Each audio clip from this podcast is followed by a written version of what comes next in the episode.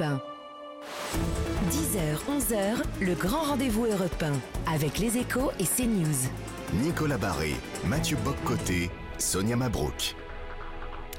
Bonjour à vous et bienvenue à tous. Bonjour Gabriel Attal. Bonjour. C'est votre grand rendez-vous ce dimanche. Le ministre des Comptes publics que vous êtes a d'ores et déjà prévenu, c'est la réforme ou la faillite. Malgré cet avertissement, la bataille de l'opinion vous échappe selon les sondages et pour le moment, et un mur syndical s'érige face à votre réforme des retraites avec un premier test dans la rue ce jeudi. Alors comment allez-vous affronter cette première mobilisation sur fond de crise multiples? De quel ressort disposez-vous encore? Et puis dans quel état peut se trouver le pays s'il est bloqué lors de cette séquence retraite? Pour vous interroger à mes côtés, Nicolas Barré des Échos. Bonjour Nicolas. Bonjour Sonia. Et le sociologue et penseur Mathieu Boccoté. Bonjour à vous Mathieu. Bonjour. Gabriel Attal, la bataille des retraites est donc lancée. Les syndicats veulent une mobilisation historique ce jeudi. Fabien Roussel, on vient d'entendre dans le journal, appelle un million de manifestants à descendre dans la rue. Quel que soit le nombre de Français dans la rue ce jeudi, est-ce que vous dites il y aura une réforme des retraites? Il faut une réforme des retraites, évidemment.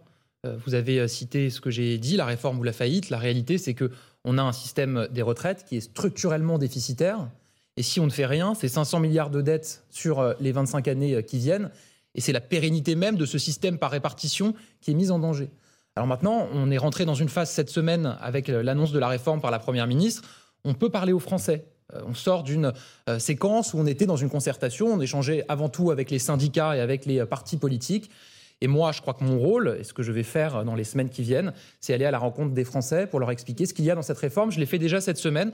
J'ai fait une réunion publique à Juvisy avec euh, des Français. C'était pas des militants, c'était Monsieur et Madame tout le monde, et on a parlé de la réforme et dans des quel but? Vous pensez encore gagner la bataille de l'opinion? Regardez ce sondage, Gabriel Attal, dans le, pour le JDD. Euh, avoir ce sondage, en tous les cas, euh, là, c'est plus que de la défiance, il y a une forme d'hostilité. Est-ce que vous n'avez pas déjà perdu la bataille euh, de l'opinion? Si je croyais que les batailles étaient perdues d'avance, je ferais autre chose que de la politique.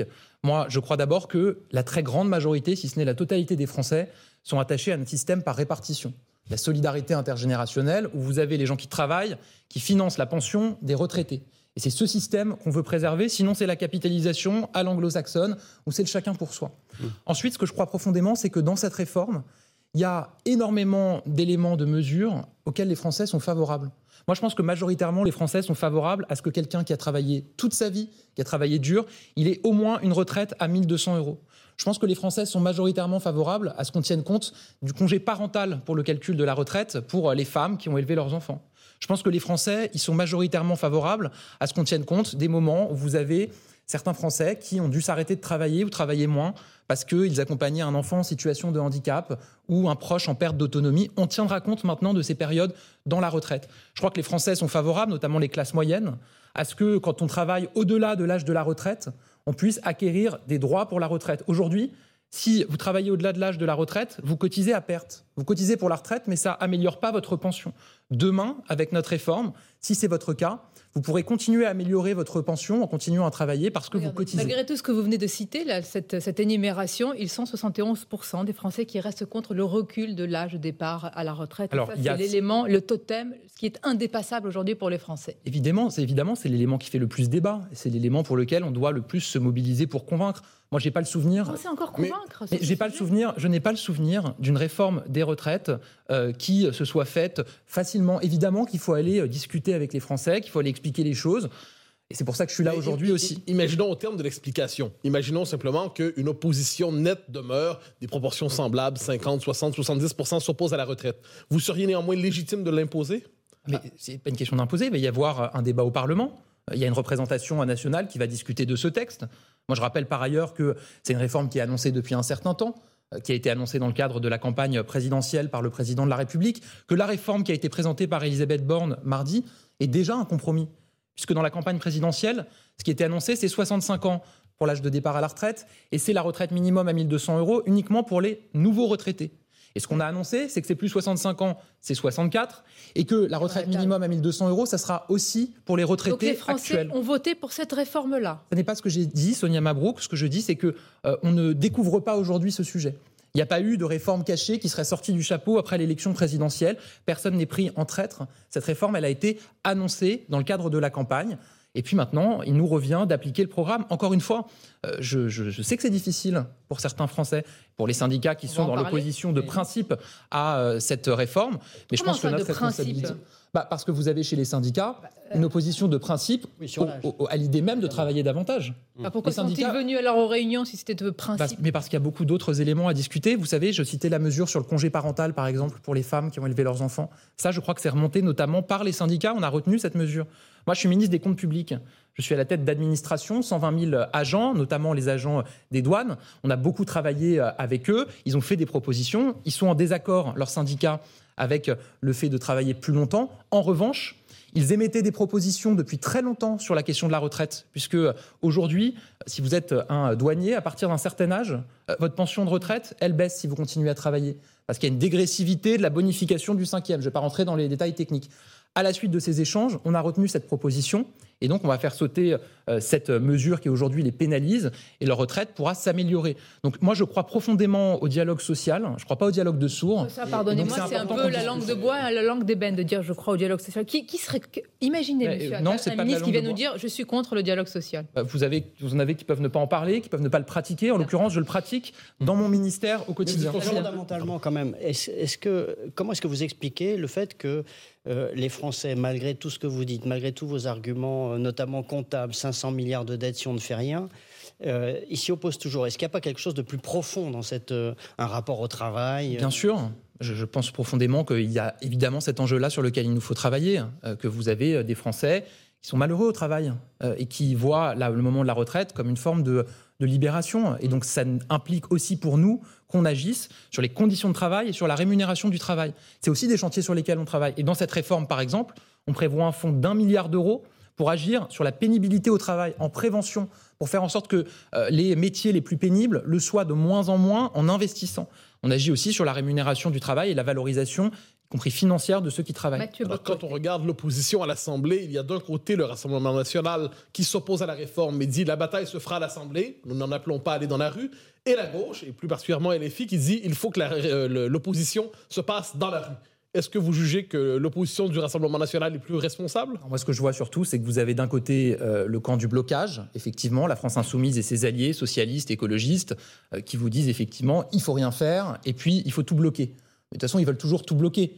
Ils étaient devant les raffineries pour bloquer les raffineries il y a quelques mois pour empêcher les Français d'avoir de l'essence. Il y a quelques années, quand il y avait eu la réforme de l'université, les députés se déplaçaient devant les centres d'examen pour empêcher les étudiants d'aller passer leurs examens. Là, ils veulent maintenant bloquer l'Assemblée nationale puisque la chef du parti écolo, du parti Les Verts, a dit qu'elle voulait transformer l'Assemblée en ZAD. Euh, la ZAD, pour ceux qui ne se souviennent pas, c'est Notre-Dame-des-Landes, c'est-à-dire le blocage permanent. Et de l'autre côté, vous avez le camp du mensonge, le Rassemblement national, qui veulent faire croire aux Français qu'ils peuvent amener l'âge légal de départ à 60 ans. Ça coûte 85 milliards d'euros sur un système qui est déjà déficitaire. Ça serait le dernier coup de pelle sur le système de retraite français. Et ça pénaliserait qui? Ça pénaliserait les plus fragiles et les plus modestes.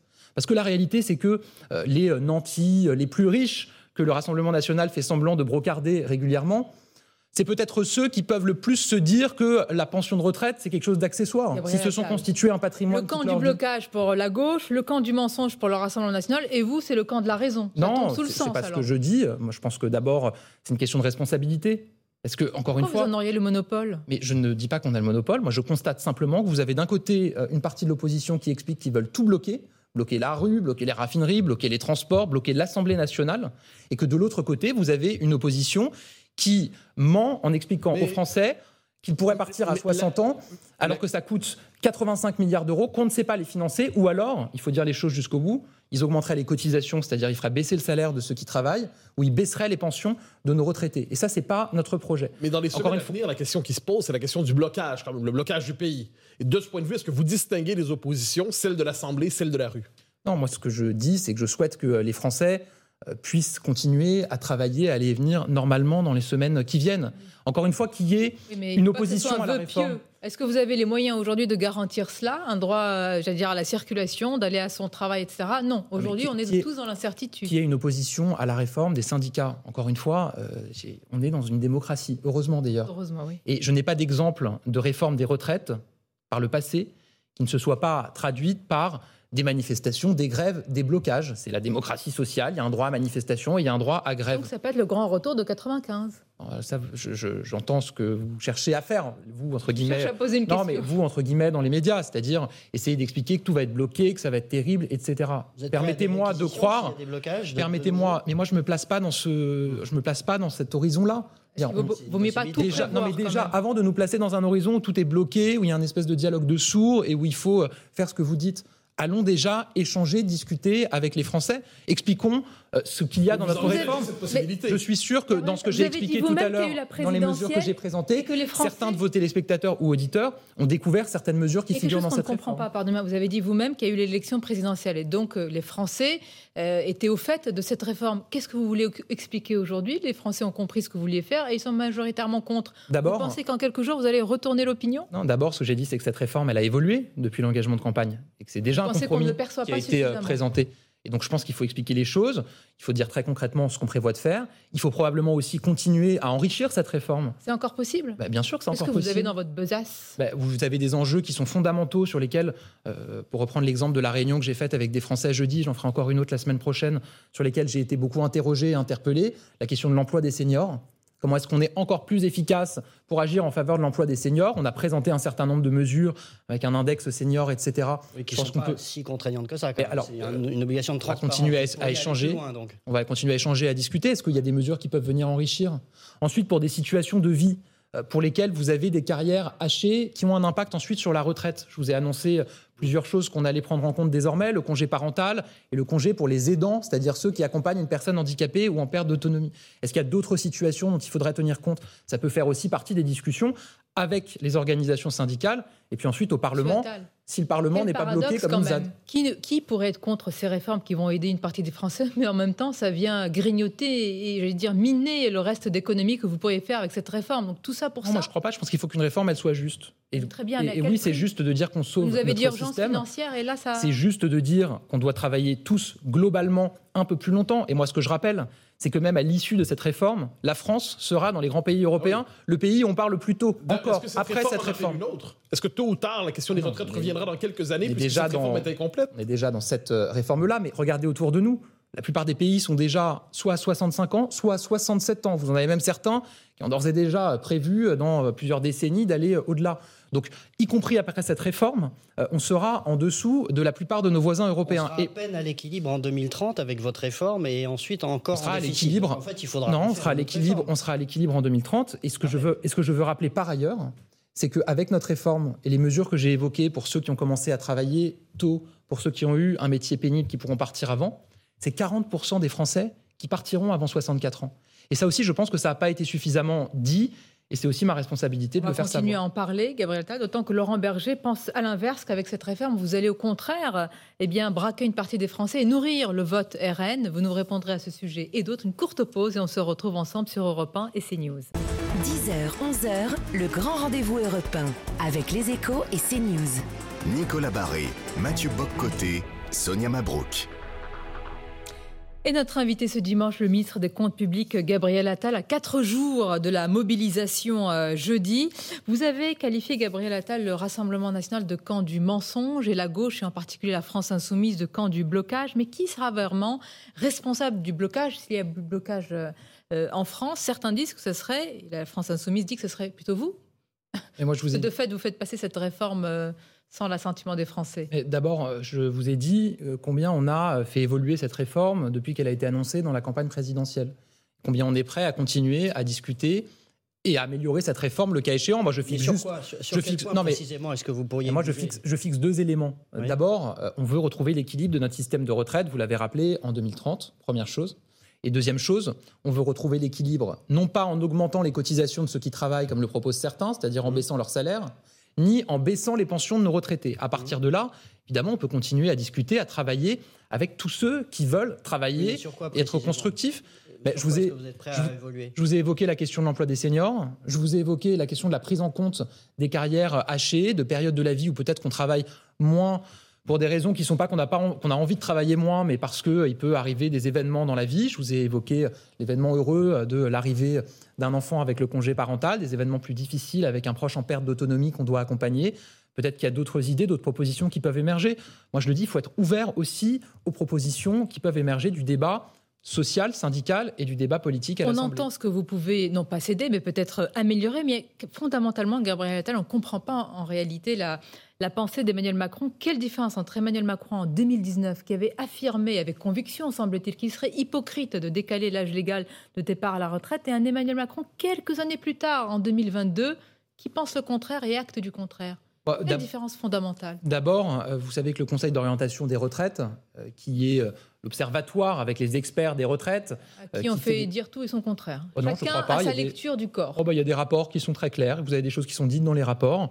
Mais en tout cas, le Conseil d'orientation des retraites, pendant un certain temps, n'estimait pas des déficits à ce niveau-là pour les années à venir. il y a un certain nombre de rapports qui ont été remis il y a pu y avoir des évolutions dans les chiffrages qui étaient faits. Aujourd'hui, on voit bien pas flagrant. que l'enjeu 2019-2022, je suis allé voir. Ah bah, en tout cas, je peux vous dire qu'au début, change euh, totalement de. Je peux vous dire qu'au début du quinquennat précédent, euh, les prévisions de déficit n'étaient pas les mêmes que celles d'aujourd'hui. Raison pour laquelle, d'ailleurs, au début du quinquennat précédent, la réforme qu'on avait proposée n'était effectivement pas une réforme paramétrique, mais une réforme systémique. On remettait le système à plat. Aujourd'hui, on voit que l'urgence, c'est d'abord de garantir l'équilibre de notre système de retraite à long terme, parce que sinon, encore une fois, euh, c'est la pérennité de ce système qui est mise en danger. Je vais vous poser une question tabou, mais euh, la France est un des rares pays au monde où le revenu moyen des retraités est légèrement supérieur à celui des actifs. Est-ce qu'il n'y avait pas là euh, moyen de rééquilibrer les choses? C'est ce que disait Emmanuel Macron d'ailleurs en 2017, et puis là maintenant il a un peu abandonné ça, sans doute pour des raisons électorales, on imagine Non, on voit aussi qu'on a une situation euh, qui est conjoncturelle, on l'espère le plus possible, mais d'inflation, avec des difficultés sur le pouvoir d'achat, y compris pour les retraités, pour qui c'est difficile. Donc encore une fois, moi, je ne suis pas favorable à ce qu'on baisse la pension des retraités. J'entends d'ailleurs personne, dans le débat politique ou dans le débat syndical, mettre en avant cette proposition qui consisterait à faire baisser la retraite. Au contraire, moi, ce que je souhaite, c'est que pour des gens qui ont travaillé toute leur vie, qui ont une carrière complète, qui ont aujourd'hui une retraite de 850, 900, 950 euros, ils aient au minimum une retraite à 1200 euros. Je pense que c'est une mesure de justice qui est fondamentale. Alors, Laurent Berger dit avec la réforme des retraites, celle que vous proposez, beaucoup de salariés vont se tourner finalement vers le Rassemblement national. Est-ce que vous craignez aussi cela? Moi, je pense que ce qui alimente euh, le, Rassemblement national, euh, c'est d'abord le fait que des travailleurs, des salariés aient le sentiment de travailler pour les autres de faire beaucoup d'efforts, de se lever le matin pour aller travailler pendant un que... Un sentiment ou une réalité? Eh, Pendant que d'autres Français euh, font peut-être le choix de ne pas travailler. Et c'est d'ailleurs pour ça, par exemple, qu'on a fait la réforme de l'assurance chômage à laquelle la CFDT s'est opposée pour inciter davantage à la reprise d'emploi en revoyant les règles et en réduisant la durée d'indemnisation au chômage. Autrement dit, vous critiquez l'assistanat ici. Comment? Vous critiquez la culture bah, de l'assistanat. Moi, je, trouve qu'il y a des mots qui ont été totalement connotés par le débat euh, public euh, et je ne veux pas stigmatiser qui que ce soit. En revanche, j'ai eu l'occasion de le dire, ça m'a d'ailleurs été reproché euh, par certains, notamment à bah, gauche. Ici même, non, même Clément Beaune, je m'en souviens, qui avait dit qu'il ne reprendrait pas la même terminologie que vous, y voyant une opposition entre une France qui travaille et une France de l'assistanat. Bah, écoutez, moi, en tout cas, ce que je dis, c'est qu'il y a plusieurs rapports au travail dans notre pays et qu'il y a des Français qui se lèvent tous les matins pour aller euh, travailler, pour qui c'est parfois difficile, parce que ça coûte aussi d'aller travailler, euh, notamment quand les prix de l'essence euh, augmentent, et qu'il y a des Français qui manifestement ne font pas le même choix. Et je pense que le premier euh, carburant pour le Rassemblement national, c'est d'abord celui-là. Et c'est pour ça qu'on agit avec la réforme de l'assurance chômage. Et j'irai plus loin en disant que j'espère qu'on ira vite sur la réforme du RSA pour mettre des contreparties en face du RSA. On va lancer cette année une expérimentation dans, je crois, 19 départements pour lancer les choses. Moi, je souhaite qu'on accélère sur ce sujet-là. Première chose. Et deuxième chose, donc, moi, je ne veux pas qu'on ajoute à ce sentiment de travailler pour d'autres le sentiment de travailler pour rien c'est-à-dire de cotiser toute sa vie pour un système de retraite sans avoir la garantie de pouvoir bénéficier de sa retraite parce que le système pourrait s'écrouler si on ne fait pas la réforme. Encore une fois, cette réforme, on l'a fait pour ceux qui n'ont que le travail Berger, comme seul capital. Je, je suis en désaccord avec. Euh, Laurent Berger, il affirme que ce sont les perdants de la mondialisation. Ce sont ces classes intermédiaires, euh, moyennes, qui se lèvent tôt, etc., et qui, au bout du compte, d'ailleurs, une partie de votre majorité s'en inquiète, Gabriel Attal. Il s'inquiète d'un décrochage cette partie des Français à qui on demande toujours plus. Et moi, je dis justement euh, qu'à ces Français, un, on prend des, des mesures pour valoriser davantage le travail financièrement. Deuxièmement, on prend des mesures pour inciter à la reprise d'emploi ceux qui aujourd'hui ne travaillent pas. Et troisièmement, ce sont précisément ces Français qui attendent le plus de pouvoir compter sur leur pension de retraite, puisque par définition, ceux qui sont les plus aisés, les plus riches, qui ont constitué un patrimoine euh, conséquent dans leur vie, bah pour eux, on peut se dire, ou ils peuvent se dire que leur pension de retraite, leur niveau, leur existence même peut être accessoire. C'est pas accessoire pour la classe moyenne, pour les Français qui se lèvent le matin tous les jours pour aller travailler. Et dont le fruit du travail, c'est la pension de retraite qu'ils pourront toucher une fois euh, à la retraite. Donc c'est pour eux qu'on agit et c'est pour eux qu'on fait cette réforme. Il y a beaucoup de sujets qui concernent la réforme des retraites. Il y en a un dont vous parlez pas ou peu. Il s'agit de la natalité, de la démographie. Ce serait un moyen de garantir la pérennité, il est vrai à long terme, du système des retraites. Est-ce que c'est tabou de dire qu'il faudrait relancer la natalité? Pas du tout. C'est pas du tout tabou et vous avez raison. C'est un des éléments absolument essentiels. Et ça implique là aussi qu'on prenne des mesures et qu'on agisse, qu'on fasse des réformes. Je vous donne un chantier majeur pour moi sur ce quinquennat. Venir alors, hein, qui est fondamental. euh, Ah oui, parce qu'il est structurant. Et je qui, peux vous dit, dire... qui dit natalité dit politique nataliste? Non, moi, ce que je dis, c'est qu'il faut euh, euh, garantir pour des euh, couples qui ont un projet familial qu'ils pourront avoir un enfant et avoir des conditions, que la société leur apportera les conditions nécessaires et suffisantes pour pouvoir élever leurs enfants. Et moi, je pense qu'il y a un chantier majeur qui est un engagement de campagne du président de la République, c'est le service public de la petite enfance. Vous avez aujourd'hui beaucoup de couples, notamment dans des territoires urbains, dans des métropoles, euh, qui ne se projettent pas spécialement euh, ou forcément dans le fait d'avoir un enfant, notamment parce que c'est le parcours du combattant pour trouver une place euh, en crèche, pour pouvoir faire garder son enfant. Avec la réforme qu'on a engagée, qu'on est en train de travailler avec les collectivités locales notamment et avec la Caisse nationale d'allocation familiale, c'est de donner aux familles un droit opposable à avoir une place de garde pour leur enfant. Ça, c'est un progrès majeur. pour la natalité dans notre pays. Dire que ce soit fiscales, une- par exemple, pour encourager la natalité. Alors, on a pris des mesures, vous le savez, sur notamment les familles monoparentales avec euh, l'allocation de soutien familial qui a été revalorisée de 50%. Et évidemment, je pense que ça fait partie des chantiers sur lesquels on doit travailler. C'est un enjeu démographique qui est majeur. Est-ce que clairement la question de Gabriel Attal, dans ce cas-là, c'est miser sur l'immigration plutôt que sur la natalité Et certains pays en Europe l'ont fait. Non, mais ça n'est pas du tout notre projet. Ce n'est pas ce c'est la dit. réalité qui est en train de se passer? Non, ce n'est pas ce qu'on dit, ce n'est pas notre projet. Encore une fois, je vous ai dit que pour nous, le chantier majeur, effectivement, c'est de soutenir la natalité dans notre pays en prenant des mesures et en faisant des réformes qui sont profondes. Service public de la petite enfance, donner la garantie aux familles qu'elles pourront avoir une solution de garde pour leurs enfants, euh, ça serait un progrès majeur. C'est sur, sur quoi on travaille. euh, C'est notamment mon collègue Jean-Christophe Combe qui est en charge de ce sujet. Vous travaillez également sur d'autres sujets, on va en parler. Il y a l'école, l'uniforme, la dictée, le service, euh, le, euh, le service national euh, universel qui pourrait être généralisé. On va continuer à en parler. Mais tout d'abord, vous montrer peut-être une une avant de marquer une pause. C'est Le Parisien euh, ce matin avec la maire de Paris, Anne Hidalgo. Je voudrais vous faire réagir. La France insoumise n'est pas un parti démocratique. Vous êtes d'accord? Ce qui est certain, c'est qu'on a pu voir ces dernières semaines euh, dans la vie interne de la France insoumise, qui nous a quand même à tous été donné à voir sur les plateaux de télévision, euh, qu'ils avaient des difficultés effectivement à choisir leurs représentants et leurs chefs dans des conditions qu'on pourrait qualifier de démocratiques, c'est-à-dire avec un vote, peut-être un débat, peut-être plusieurs candidatures. Ça, c'est pas moi qui le dis, c'est les membres de la France insoumise eux-mêmes. l'oméga- de leur Oui, j'ai vu que j'ai vu que un- une députée insoumise avait, avait dit ça. Daniel Bompard. Voilà, ou Emmanuel Et, Bompard. et en cela, on pourrait dire que donc dans un mouvement, euh, ce n'est pas une démocratie s'il n'y a pas un vote. euh, Moi, je pense que surtout quand vous avez plusieurs lignes dans un parti politique et que manifestement vous en avez certains qui demandent à pouvoir voter pour choisir leurs représentants, bah, à ce moment-là, euh, je pense que c'est oui, c'est plutôt démocratique de dire qu'il y a une campagne interne et un vote. C'est ce qui se passe d'ailleurs, je crois, dans la quasi-totalité des partis. On va continuer à en parler sur ce sujet et d'autres. Une courte pause et on se retrouve votre grand rendez-vous dimanche sur Europe 1, CNews en partenariat avec les Échos. À tout de suite. 10h, 11h, le grand rendez-vous européen avec les échos et CNews. Nicolas Barré, Mathieu Boccoté, Sonia Mabrouk. Et notre invité, le ministre des Comptes publics, Gabriel Attal, nous, avons largement parlé de la réforme des retraites, de ce qui peut se passer euh, jeudi. D'autres sujets également, évidemment, dans le débat public et politique, Gabriel Attal, comme la question de l'uniforme qui a fait son retour du RN aux Républicains jusqu'à Brigitte Macron. Plusieurs s'y montrent favorables. D'ailleurs, les Français, dans leur majorité, 60%, le sont. Vous estimez vous-même qu'il faut l'expérimenter, mais plus précisément, quel symbole y voyez-vous? Moi, je pense qu'il y a une attente dans notre pays euh, d'autorité. Je pense qu'il y a aussi une attente, et d'ailleurs chez euh, euh, certains jeunes, euh, de sentiment d'appartenance. Quand on a une tenue commune dans le cadre de l'école ou dans notre projet, il y a un sentiment d'appartenance aussi qui est recherché par les jeunes. Moi, j'avais travaillé sur ce sujet puisque j'ai été secrétaire d'État à l'éducation et parce que j'ai lancé le service national universel, dont le président de la République annoncera d'ailleurs la généralisation très prochainement. Et s'était posé à ce moment-là la question de savoir euh, si il fallait que les jeunes portent un uniforme ou pas. Et moi, j'avais euh, choisi, j'avais décidé que les jeunes porteraient l'uniforme dans le cadre du service national universel, qui vise, je le rappelle pour euh, ceux qui nous regardent, qui ne le savent pas forcément, à remplacer ce qui a été le service militaire, évidemment sans la dimension euh, militaire, sans la dimension apprentissage du port des armes, etc. Mais en tout cas, comme un creuset républicain qui est absolument essentiel autour des valeurs de la République. Et donc c'est un, c'est un débat important. Mais très franchement, euh, vous-même, euh, vous auriez aimé, euh, quand vous étiez à l'école, porter l'uniforme, là, un blazer bleu marine, Je, je, je- je- cravate, tout ça? Je suis pas certain, mais je pense que si tout le monde le portait, ben, je pense que c'est quelque chose, on peut s'y faire. Voilà.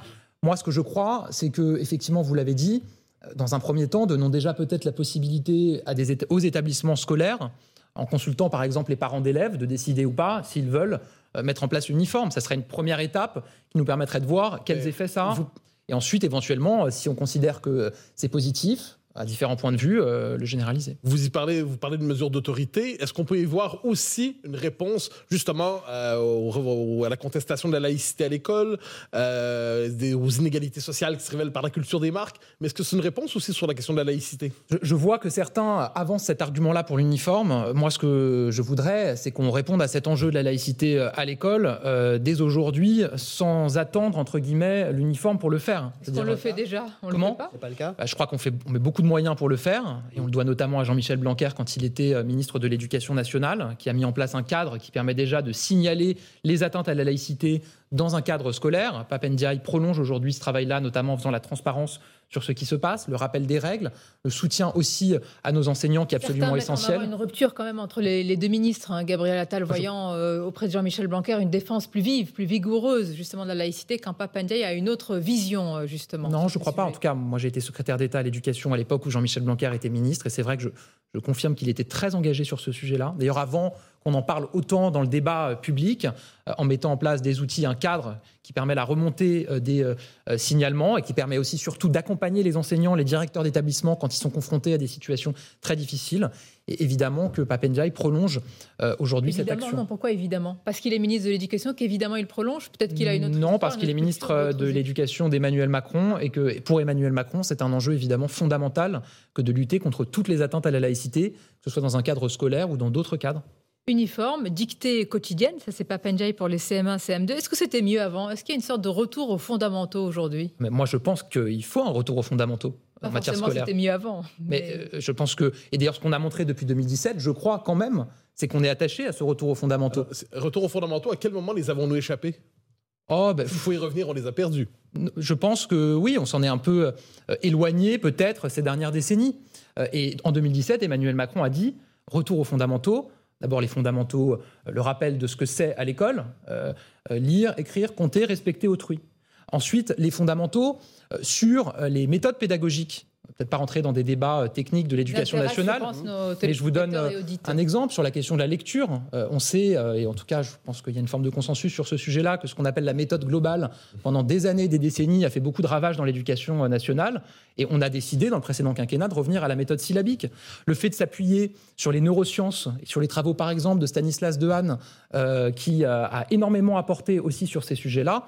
Euh, voilà. Le fait de bannir l'écriture inclusive dans l'éducation nationale, c'est le choix qu'on a fait dès le précédent quinquennat. Je pense que là aussi, c'est un message fort qui a été euh, envoyé. Moi, je m'inscris totalement dans cette ligne. Néanmoins, le niveau continue de baisser, et notamment en mathématiques. Là, vous, insistez beaucoup sur le français, si je puis dire, hein, Mhm. mais, euh, la méthode syllabique, la lecture, euh, la dictée.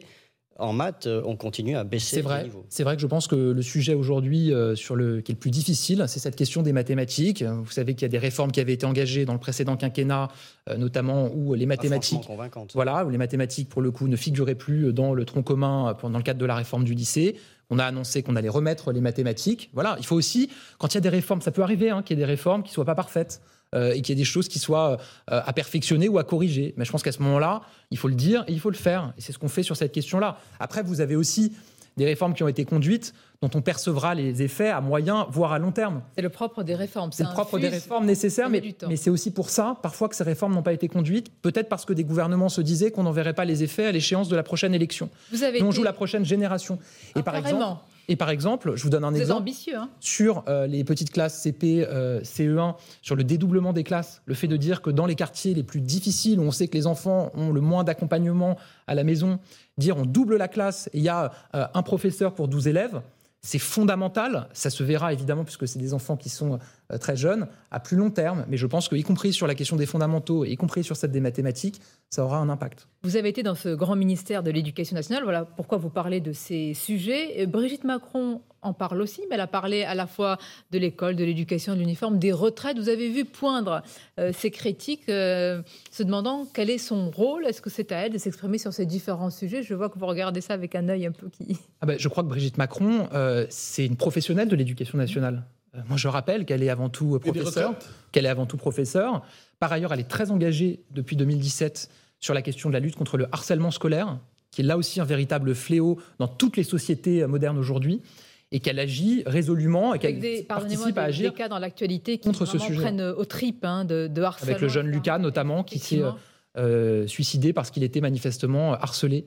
Euh, et, ça nous rappelle à quel point il nous faut euh, continuer à agir face à ce fléau qui peut emporter des vies comme on le donc voit. toutes les voix évidemment sont, sont nécessaires dans ce cas-là. Toutes les voix sont nécessaires et je crois que Brigitte Macron, notamment sur ce sujet-là, elle a non seulement une voix qui porte, mais en se déplaçant beaucoup sur le terrain et souvent d'ailleurs sans médias, sans presse, sans qu'on le sache, en allant à la rencontre de la communauté éducative dans beaucoup de, territoires français, elle participe quand même à faire remonter euh, des propositions, des idées. Et sur cette question du harcèlement, qui est son un combat. finalement. Oui, bien sûr, je pense que c'est positif.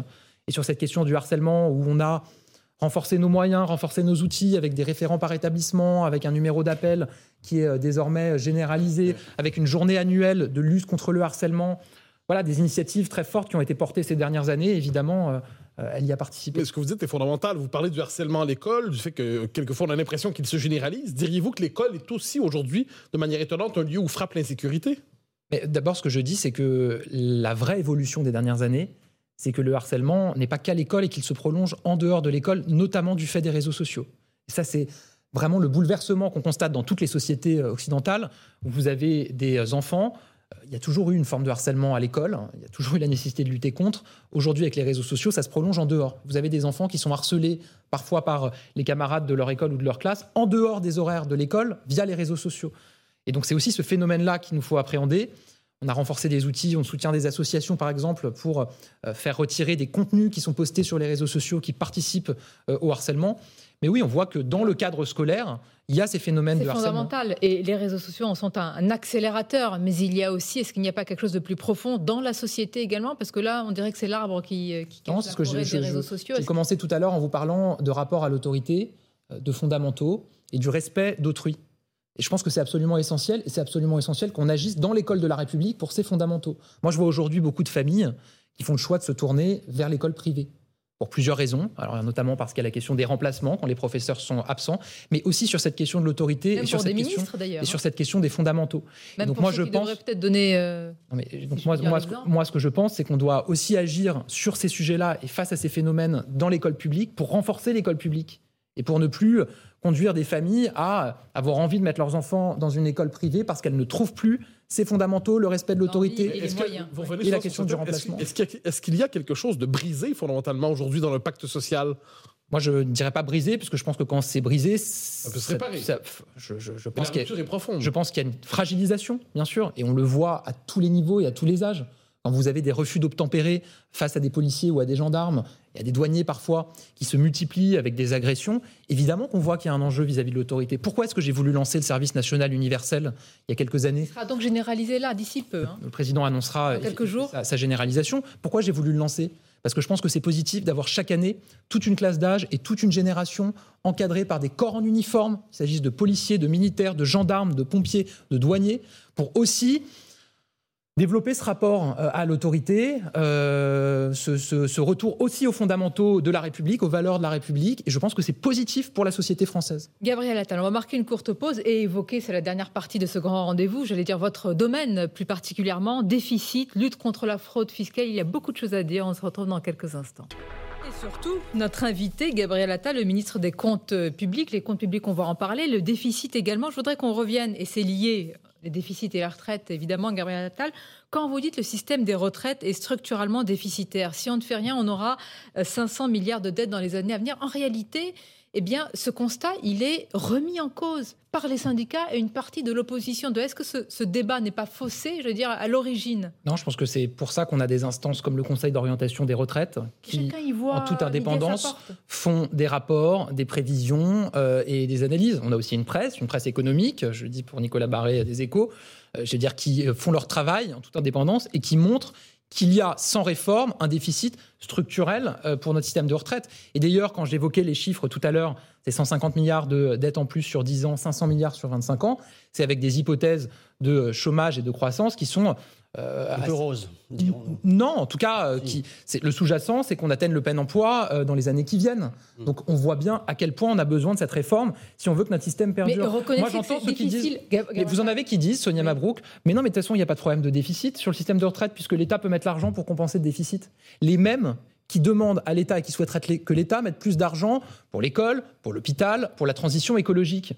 Tout le monde est en train de s'habituer à des déficits de nos systèmes sociaux, du système de retraite. Parce qu'on se dit, ben, l'État, euh, le contribuable français va mettre les moyens pour compenser, mais la réalité, c'est que l'argent qu'on met pour compenser ces déficits structurels sur notre modèle social, il ne va pas à des priorités partagées par tous les Français pour la transition écologique et pour renforcer nos services publics. On vous entend, mais reconnaissez quand même qu'il y a un problème fondamental quand des responsables politiques et syndicaux ne sont pas d'accord sur un constat qui peut mener à une réforme aussi importante pour les Français. Donc, Moi, j'ai une question simple. Nous avons une question simple ce matin. Pourquoi vous faites cette réforme? Si vous deviez convaincre en tous les cas, essayer de convaincre les Français.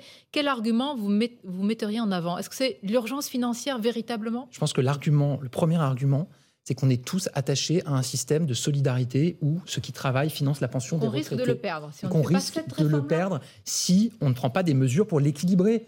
C'est clair. Il y avait, il y a une cinquantaine d'années, quatre actifs qui finançaient la pension d'un retraité. Il y a une vingtaine d'années, il n'y avait plus que deux actifs qui finançaient la pension d'un retraité. Aujourd'hui, on est en moyenne à un actif et demi pour un retraité. Et demain, si on ne fait rien, on sera à un actif qui finance la pension d'un retraité. C'est pas parce qu'il y a de moins en moins d'actifs, c'est parce qu'il y a de plus en plus de retraités, parce que l'espérance de vie s'allonge, parce que la médecine progresse, et c'est positif. Mais on voit bien qu'à partir de là, quand vous avez de moins en moins d'actifs pour financer la pension de plus en plus de retraités, Soit vous augmentez la contribution que vous demandez aux actifs, donc vous baissez leur salaire parce que vous augmentez la cotisation. Soit vous dites aux retraités, vous êtes de plus en plus nombreux, donc on va baisser vos pensions de retraite. Soit vous faites en sorte qu'on soit plus nombreux à travailler en reculant un peu l'âge légal de départ pour financer les retraites. Mais regardez le débat ailleurs en Europe. La question des retraites existe partout, mais n'a pas la charge symbolique qu'elle a en France. Comment expliquez-vous le fait qu'en France, cet enjeu ait pris une telle charge symbolique dans le débat public? Mais c'est ce que c'est l'échange qu'on avait au début de cette émission. Je pense qu'on doit aussi résolument agir sur les conditions de travail, sur le sens au travail et sur la valorisation ça, du travail. dans tous les autres pays européens, ça aussi. Probablement, mais je constate par exemple. Vous pouvez agir sur le sens du travail, qu'un responsable politique agisse sur le sens au travail, c'est une question philosophique. Non, et quand je dis on, c'est collectif, et je pense que là aussi, on a besoin que les entreprises, et elles le font, s'engagent sur ce sujet-là. Euh, mais je crois profondément que c'est la question du rapport au travail, évidemment, qui est posée aussi quand on parle de la, de la réforme des retraites. Est-ce que c'est pas aussi le mythe de la retraite à 60 ans, le mythe mitterrandien, quoi, qui est resté à gauche, très important, et auquel on s'accroche euh, dans ce pays? Euh, Chez les politiques, peut-être même si je constate que là-dessus, il y a aussi une évolution. Je n'ai pas le souvenir, il y a encore quelques années, que le Parti socialiste, par exemple, défendait la, retraite à 60 ans. Euh, quand il y a eu une réforme en 2014, ils ont validé le fait que l'âge légal était passé à 62 ans. Ils ont même euh, allongé la durée de, cotisation. Et il y a quelque chose de très hypocrite dans leur position aujourd'hui. Moi, j'ai entendu Olivier Faure, j'ai entendu Olivier Faure dire on va ramener l'âge de départ à 60 ans, mais on va garder la même durée de cotisation. Ça veut dire qu'il dit aux Français vous pourrez partir à 60 ans, mais avec une décote d'au moins 10% sur votre retraite. Donc en gros, vous partirez plus tôt, mais on va baisser vos pensions. Moi, je ne crois pas qu'il y ait un seul Français euh, qui ait envie de ça et qui soutienne ce projet-là.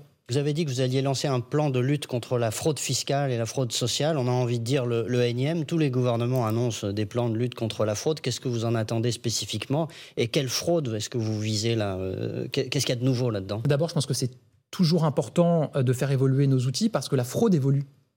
Et notamment, on en parlait tout à l'heure avec le numérique, les cryptos. Et donc, oui, moi je travaille en ce moment euh, et je vais travailler avec des parlementaires de tous les groupes politiques. En tout cas, je vais proposer à tous les groupes politiques de participer à ce travail, à un plan que je présenterai à la fin du premier trimestre de cette année de lutte contre les fraudes, c'est-à-dire fraude fiscale, sociale et douanière.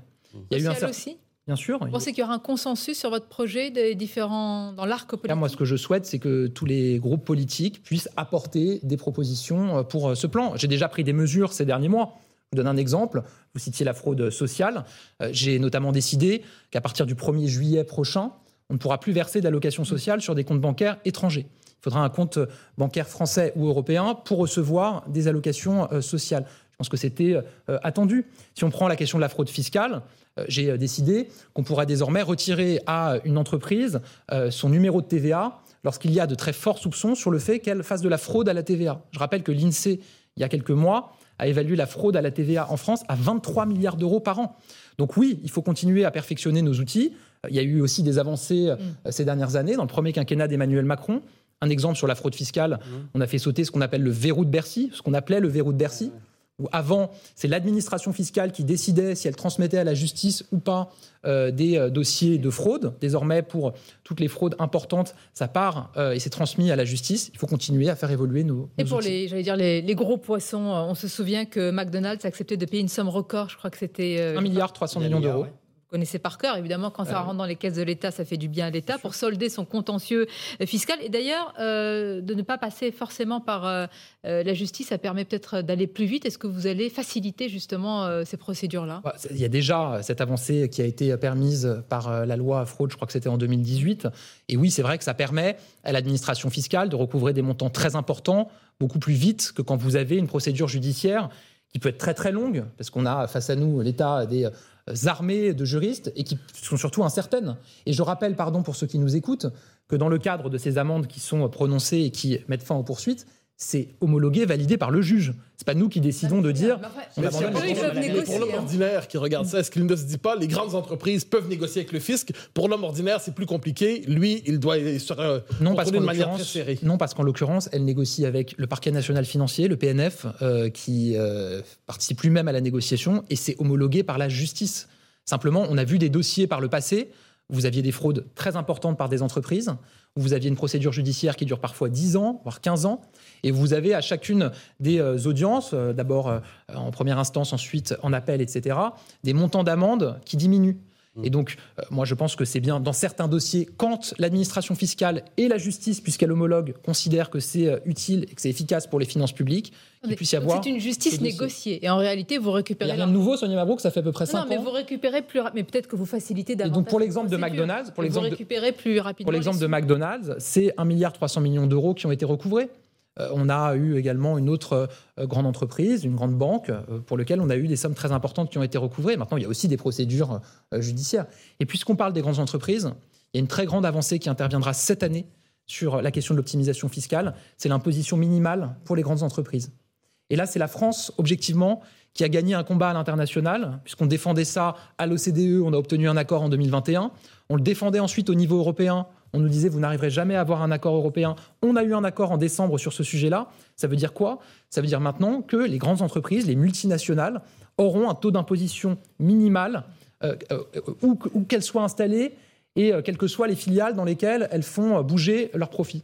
Parce que ça, c'était une vraie injustice. La petite PME française, elle ne peut pas se dire qu'elle va délocaliser ses profits dans un autre pays où elle paye moins d'impôts. Par contre, les grandes multinationales, aujourd'hui, elles le peuvent.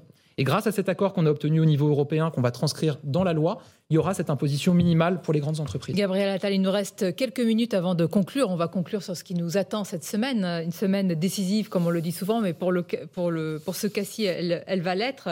Euh, nous avons commencé par ce qu'avait dit Fabien Roussel, qui appelle à un million de manifestants par ce mur syndical. Vous nous avez dit, quoi qu'il se passe, il y aura une réforme de retraite parce qu'il y a une urgence. Et s'il y a une multiplicité des mobilisations sur fond de crise multiple, inflation, pouvoir d'achat, etc., est-ce que vous avez préparé un plan B? Enfin, le plan A dans lequel on est, euh, c'est d'agir pour protéger les Français face à cette crise de Il n'y l'inflation. a pas de plan B Mais euh, Sonia Mabrouk, on a, une, on a une boussole depuis le début de cette crise et même de la précédente, la crise sanitaire, c'est d'accompagner les Français et de les protéger. Évidemment qu'il y a des Français qui souffrent. Évidemment que c'est difficile pour beaucoup de Français. Simplement, on a aujourd'hui le taux d'inflation le plus faible de la zone euro parce qu'on prend des mesures pour accompagner les Français. Il y a aujourd'hui beaucoup d'inquiétudes pour les entreprises, les PME, les TPE. On a beaucoup parlé des boulangers. Là aussi, on prend des mesures pour les accompagner. Emmanuel Macron joue son quinquennat sur cette réforme? Je pense que on- c'est c'est même pas le sujet. Oui, il doit y peu penser un peu un peu. Ah, La question, la question c'est d'abord pour l'intérêt du pays Mais qu'on soit bien. capable de traverser Et on cette l'a crise. évoqué pendant une heure. Moi, je vous mais, dis, mais moi- un président qui ne ferait pas la réforme dont il a parlé, dont il estime que c'est peut-être l'alpha et l'oméga de son quinquennat, s'il n'y arrivait pas, Non, vous savez, on a beaucoup de projets pour ce quinquennat, Mais là, euh, vous notamment. faites la langue de bois. Non, bah, je vous dis pas ça. Je vous dis qu'on avait un programme que c'est une des réformes parmi les La autres. réforme des retraites, c'est la mère des batailles. Vous et- évida- évida- évidemment, retraite, préserver notre système de retraite et faire en sorte qu'il puisse continuer euh, à exister, c'est absolument majeur. Et Mais encore une fois, mais encore une fois, on a énormément de réformes qui sont proposées. Non, mais je vous le dis parce que je veux pas non plus qu'on résume notre action à cela. On a des projets majeurs sur la question de l'hôpital, sur la question de l'éducation nationale, on en parlait. Euh, sur Vous savez bien que cette réforme-là marque les Français, une autre réforme que j'appelle de mes voeux, dont je- je- je- je- sur laquelle je souhaite qu'on puisse aller vite sur la question du RSA. Euh, je pense qu'il y a des Donc enjeux vous- de planification écologique qui sont La majeurs. réforme prioritaire. Ah bah, elle est prioritaire en termes de calendrier, puisqu'elle arrive. de euh, hiérarchie. C'est la réforme qui rend possible toutes les C'est autres. une réforme Voilà. majeure. C'est une réforme majeure. Et oui, c'est une réforme dont on a besoin pour sauver notre système et pour continuer à investir dans d'autres politiques publiques. Merci Gabriel Attal d'avoir été notre invité ce dimanche. Nous verrons ce qu'il en sera dans, les prochains jours avec cette mobilisation euh, annoncée. Je remercie mes camarades Mathieu et Nicolas et évidemment euh, nos téléspectateurs et auditeurs nombreux. À dimanche prochain et puis euh, bah, très belle journée à vous.